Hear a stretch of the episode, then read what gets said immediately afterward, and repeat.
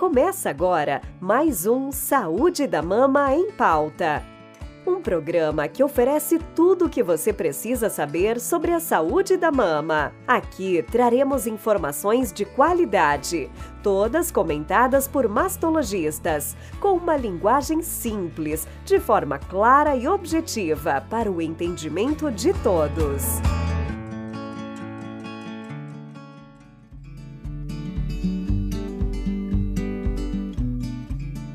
Olá, eu sou o Dr. Idan, médico mastologista, e o objetivo deste episódio é responder a seguinte pergunta: Tenho câncer de mama, preciso tirar a mama toda? Bem, os conceitos cirúrgicos do câncer de mama mudaram de forma significativa ao longo do tempo, trazendo inúmeros benefícios às nossas pacientes. Por muitos anos, acreditávamos que quanto maior a cirurgia realizada, maior a taxa de cura.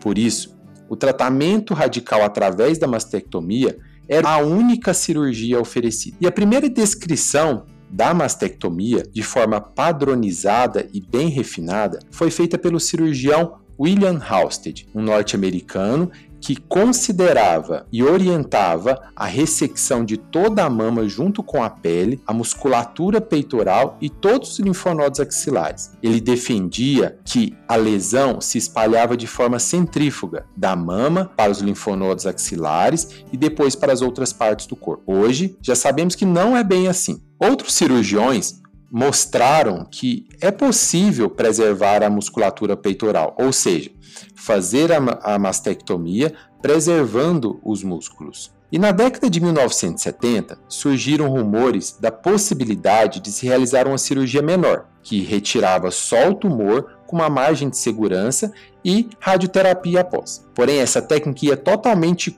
contrária aos princípios oncológicos daquela época. Até que dois cirurgiões, Humberto Veronese de Milão e Bernard Fischer dos Estados Unidos, realizaram grandes pesquisas sobre esse assunto e compararam mulheres tratadas com mastectomia com aquelas submetidas à cirurgia conservadora, que comumente chamamos de quadrantectomia, associado à radioterapia adjuvante. Nesses estudos, eles acompanharam as pacientes por mais de 20 anos e encontraram que realizar o quadrante com radioterapia é seguro do ponto de vista oncológico. Ou seja, comparando mastectomia com quadrantectomia, não há diferença em sobrevida das pacientes. Esse dado foi essencial para que a cirurgia conservadora se consagrasse como um método seguro para tratar as nossas pacientes com câncer de mama. E esses mesmos autores mostraram que todas as vezes que fazemos uma cirurgia conservadora, a radioterapia é obrigatória, exceto em alguns casos porque a radioterapia vai diminuir a chance do câncer voltar na mama.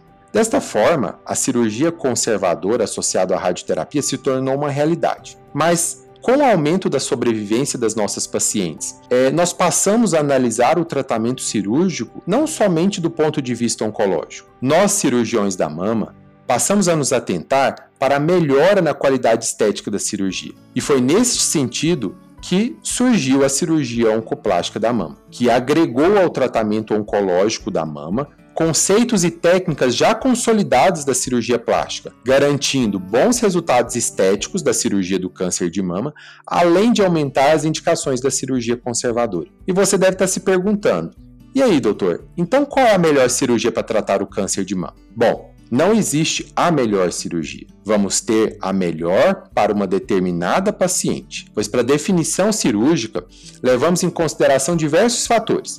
Dentre eles, o mais importante é a relação mama versus tumor. Ou seja, nós mastologistas, diante de uma paciente com câncer de mama, vamos analisar o tamanho do tumor, e o tamanho da mama, para avaliar a possibilidade de uma cirurgia conservadora, de modo que quanto menor a lesão, maior a chance de se realizar um quadrante. E sempre que possível, optamos pela cirurgia conservadora. Por quê? É seguro, garante maior satisfação da paciente, melhores resultados estéticos e maior qualidade de vida. Mas é claro, em alguns casos, a mastectomia vai ser necessária, principalmente em tumores avançados ou na presença de determinadas mutações genéticas.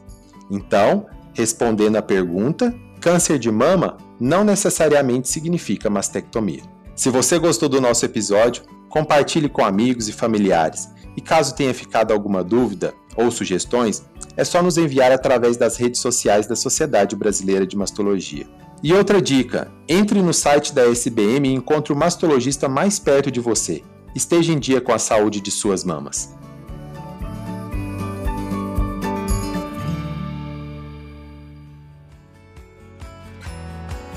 Esse foi mais um Saúde da Mama em Pauta. Programa do podcast da Sociedade Brasileira de Mastologia, voltado para o público em geral. Toda semana temos um novo episódio para você. Fique por dentro de todas as nossas novidades, nos seguindo nas redes sociais, arroba SB Mastologia no Instagram, Sociedade Brasileira de Mastologia no Facebook e também através do site sbmastologia.com.br.